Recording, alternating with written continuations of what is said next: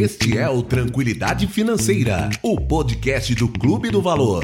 Aqui você aprenderá como tomar boas decisões para multiplicar o seu dinheiro e conquistar a sua tranquilidade financeira, com conteúdos de alto nível compartilhados por empreendedores e investidores que praticam o que ensinam e falam tudo o que sabem. Com vocês, Ramiro Gomes Ferreira.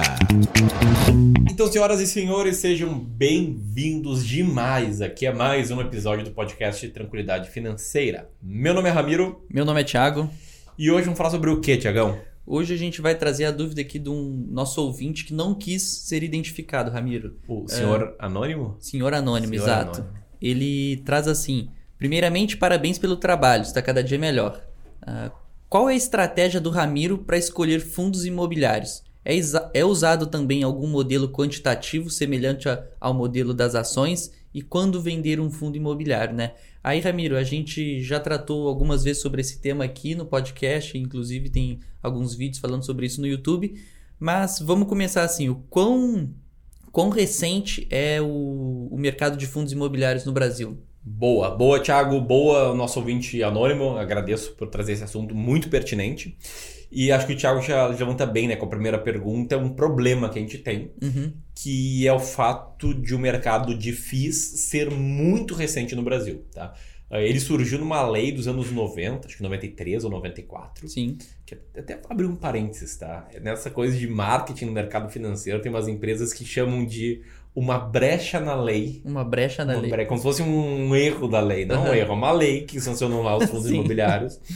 Só que eles, uh, negociados em bolsa, com liquidez, só em 2004 a gente começou a ter ali os primeiros fundos que estavam sendo negociados. Em 2004, no menos, tinha um fundo uhum. que tinha uma liquidez média diária equivalente a dinheiro de hoje a mais ou menos 150 mil reais por dia. Sim.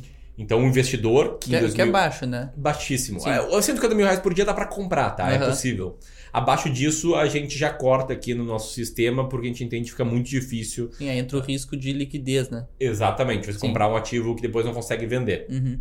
Então, tinha um só. Não insiste estratégia quando só tem um ativo, né? Se você Sim. quer investir na classe de ativo, vai ter que concentrar nesse único ativo. Uhum. Em 2006, tinham apenas três tá. fundos imobiliários com com essa, com essa característica de liquidez diária acima de 150 mil reais. Sim. E é, quando a gente começa a medir aqui né, nas nossas estatísticas o, retorno do mercado de fundos imobiliários a partir de 2006. Tá. Então, o retorno que a gente mede, a média de retorno desses três FIIs líquidos uhum. em 2006. E em 2006 e 2007 começou a ter mais. Tá. E daí, tanto é que em 2011, se eu não me engano, surgiu o IFIX, que é o índice de fundos imobiliários, e de lá para cá o mercado só cresce. Só cresce. Então, pegou depois do IFIX é que ele começou, vamos botar assim, a entrar na moda, né? É, depois IFIX, final dos, anos 2010, assim, tá. 2009, 2010, 2011 começou a ter mais fundos imobiliários líquidos. Tá, e Ramiro, me diz assim, quais são os pontos que a gente deve atentar na hora de escolher um fundo? O primeiro deles é o que a gente vem falando, é a liquidez, a liquidez média tá. diária, tá? tá. A, a, gente tem hoje, e enquanto eu ia falando, eu ia bus buscando aqui informações, tá? É, que eu compartilho no, no nosso curso, no Fórmula de Investimento de Sucesso, nesse caso, que a gente tem um total, um estudo que eu fiz em abril desse ano, uhum. abril de 2019, tá? Desse tá. ano, né? O cara pode estar ouvindo em 2041 aqui, né? Sim. Em abril de 2019, isso aqui até pode ser uma piada para quem estiver ouvindo daqui a muitos anos. Sim. Mas eram 177 fundos imobiliários listados em bolsa. Uhum. Só que, com uma liquidez média diária superior a 200 mil reais, são 51 Sim. fundos imobiliários. Sim. Que entre abril e aqui a data que a gente está gravando isso, que é, que é início de novembro, final de outubro, eh, tem um pouquinho mais do que isso, ainda assim, não é nem um terço Sim. de fundos imobiliários líquidos. Então, uh, você tem um universo potencial de 51 FIIs para escolher. Tá. tá? E por que universo potencial? Porque o primeiro fator que você tem que olhar é, é a liquidez, liquidez diária. Comparado com o mercado de ações, Camilo, quanto que esse número é muito alto, muito baixo? Eu posso te trazer essa informação uh, aqui fresquinha. Deixa eu ver aqui. Ações listadas. É, vamos ver se a gente encontra, mas assim, é pelo menos quatro vezes mais ações. Tá. Eu chutaria aí pelo menos 200 uh, ah, ações listadas na bolsa, na nossa tabelão né, que a gente Sim. criou no, no, no, pro nosso curso. Pro né? curso, claro, claro. No no nosso banco de dados aqui, né? Ó, empresas ativas na bolsa. O nosso vídeo para esperança são 216, 216, com uma liquidez sim. diária superior a 200 mil reais. É um universo bem, mais, bem maior, né? É, a gente entende, tá, aqui, que uma boa diversificação intra-classe em ações, você precisa aí de 20 ações na sua carteira, tá? Uhum. Então a gente tem, um, falando no mercado de ações, a gente tem 216 ações com liquidez média diária superior a 200 mil reais. Tem que escolher 10% delas para compor a sua carteira. Sim. Ok, é um exercício possível. No mercado de fundos imobiliários, você tem 50 FIIs líquidos e tem que escolher pelo menos uns 15 para estar bem 15, diversificado. tá. Fundos, fundos imobiliários pode ser um pouquinho menos, porque tem alguns fundos de fundos. Uhum. Então são os fundos que já são au- automaticamente É, diversificados. isso aí é até assim. uma pergunta que eu ia levantar, né? Qual que é a diferença do, dos os, os fundos de fundos são fundos de papel, então, que a gente chama, né? Isso, já, já passamos por essa bola aí, Thiago, só para fechar aqui. Mas como só tem 51 fundos imobiliários listados, para montar uma estratégia para selecionar 15, você está querendo escolher aquele um terço dos melhores fundos ranqueados. Sim, claro. E, e a estratégia nossa passa muito aqui por dar mais peso aos fundos com mais liquidez, Mais liquidez. que a Tá. gente tem garantia de vai conseguir rebalancear a carteira, vender no futuro, etc Sim. e tal.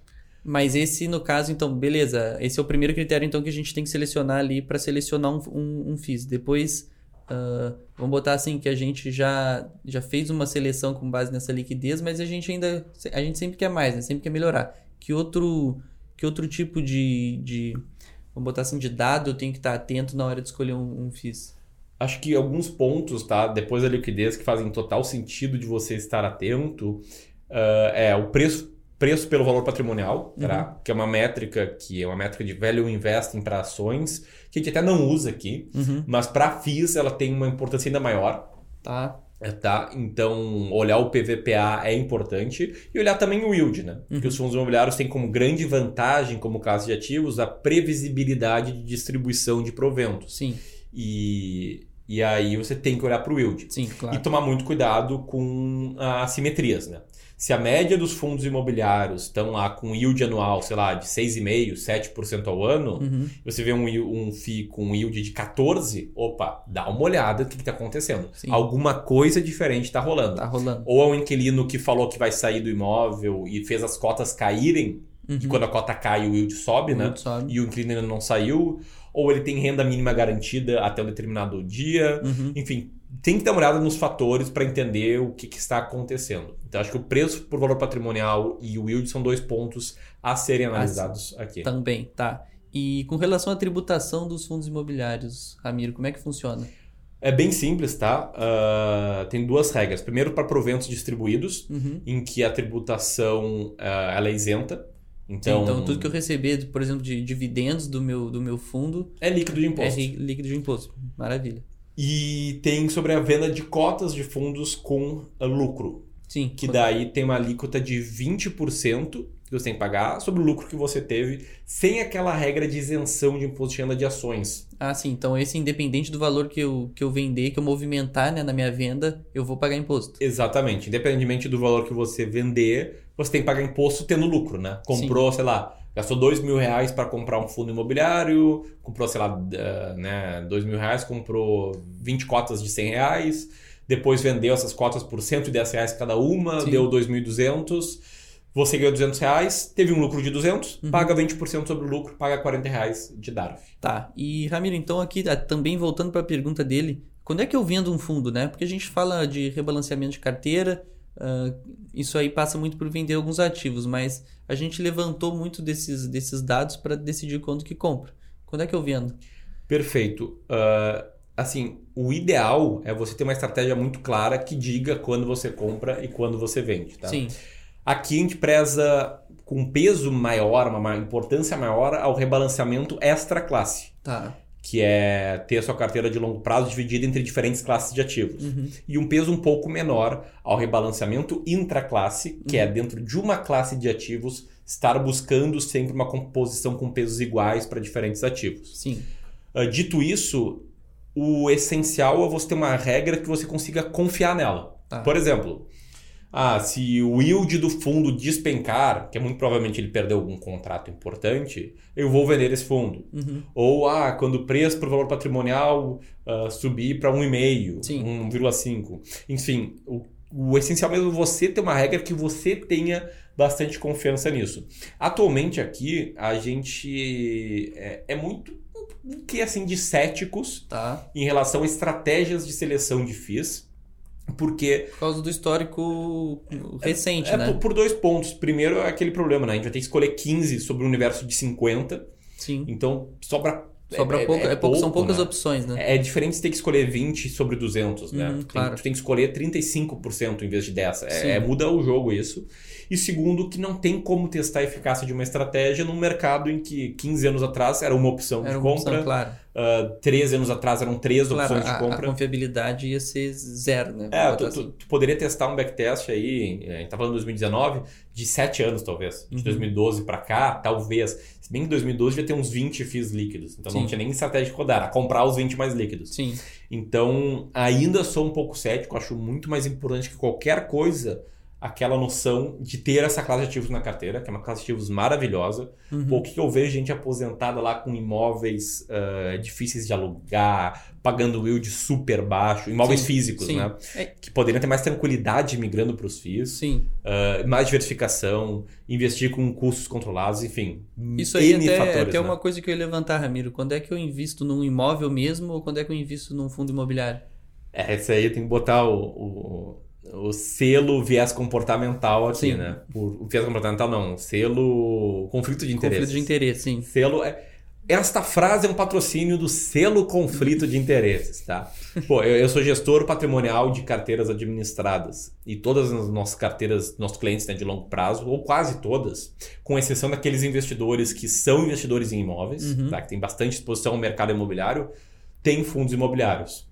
Eu acho muito melhor fundos imobiliários, Uhum. por, por N motivos, tá? Pô, eu comecei a montar minha carteira de fundos imobiliários com 5 mil reais Sim. com 5 mil reais e na época, sei lá, devia ter 18, 19 anos, eu tinha mais imóveis, quantidade de imóveis, né? Do que, sei lá, ah, por exemplo, o meu, o meu avô, né, Uhum. que tem um ou dois imóveis ali ah, de para gerar renda.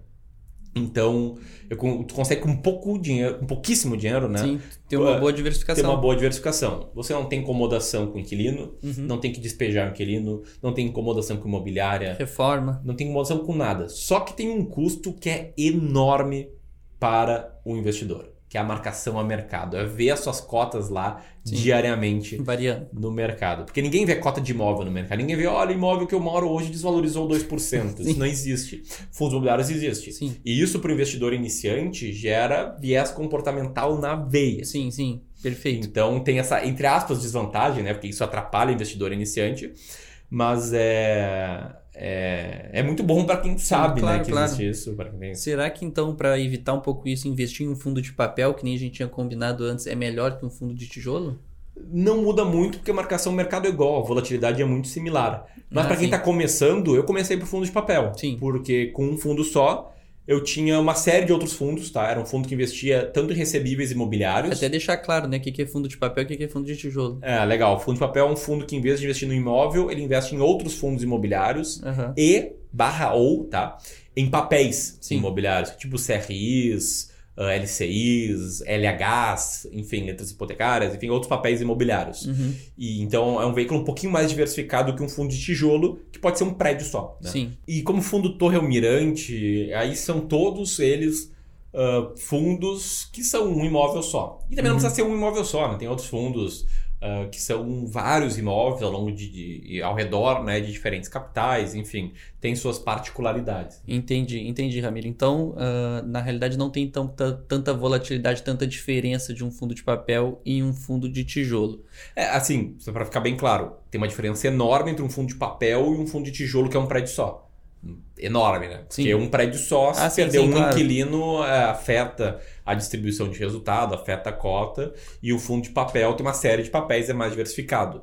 Mas eu quis dizer que assim, não é um ETF, tá? Um fundo de papel. Não é Uhum. que nem comparado com, as, com um mercado acionário um ETF. Ramiro, mais uma mensagem então aí para o nosso ouvinte que está pensando em investir em fundo imobiliário ou de repente já investe? Legal. Ah, acho que a principal mensagem é entender que o, o veículo fundo imobiliário é um veículo muito bom, tá? Uhum. muito bom em comparação à forma tradicional Tá. de investir em imóveis. É claro que a gente botou aqui o nosso selo conflito de interesses, mas o que eu tô falando é que eu faço com o meu dinheiro, eu não tenho Uhum. nenhum imóvel, com exceção de 33% da minha carteira que é composta por fundos imobiliários. Tá. E, e não é tão importante quando a gente pensa encontrar aquela estratégia para comprar o melhor fundo imobiliário de todos. Sim. Porque é um mercado muito recente, é difícil de fazer um backtest, de entender se a estratégia de fato é provada, é comprovadamente vencedora ao longo do tempo, coisa que a gente consegue fazer no mercado acionário. Uhum. Então, o mais importante é ter consciência de que uh, concentrar em um ou poucos fundos é muito arriscado, Sim. mesmo sendo fundos de papéis e ter todos aqueles pilares do bom investimento, né? Visão de longo prazo, diversificação adequada, controle de riscos. E aí o tempo vai fazer o seu trabalho e você vai ver, né, os dividendos pingando na sua conta e o seu dinheiro se multiplicando no longo, Longo prazo. prazo. Maravilha. Beleza? Se você chegou até aqui, eu te convido para deixar o seu comentário dizendo o que você achou desse episódio, seja aqui nesse ambiente, se você estiver ouvindo pelo Spotify ou iTunes, manda para mim no Instagram, arroba Ramiro Gomes Ferreira. E nos acompanhe por aqui. Toda semana temos dois episódios novos do podcast Tranquilidade Financeira. Um grande abraço e até mais. Abraço. Tchau, tchau.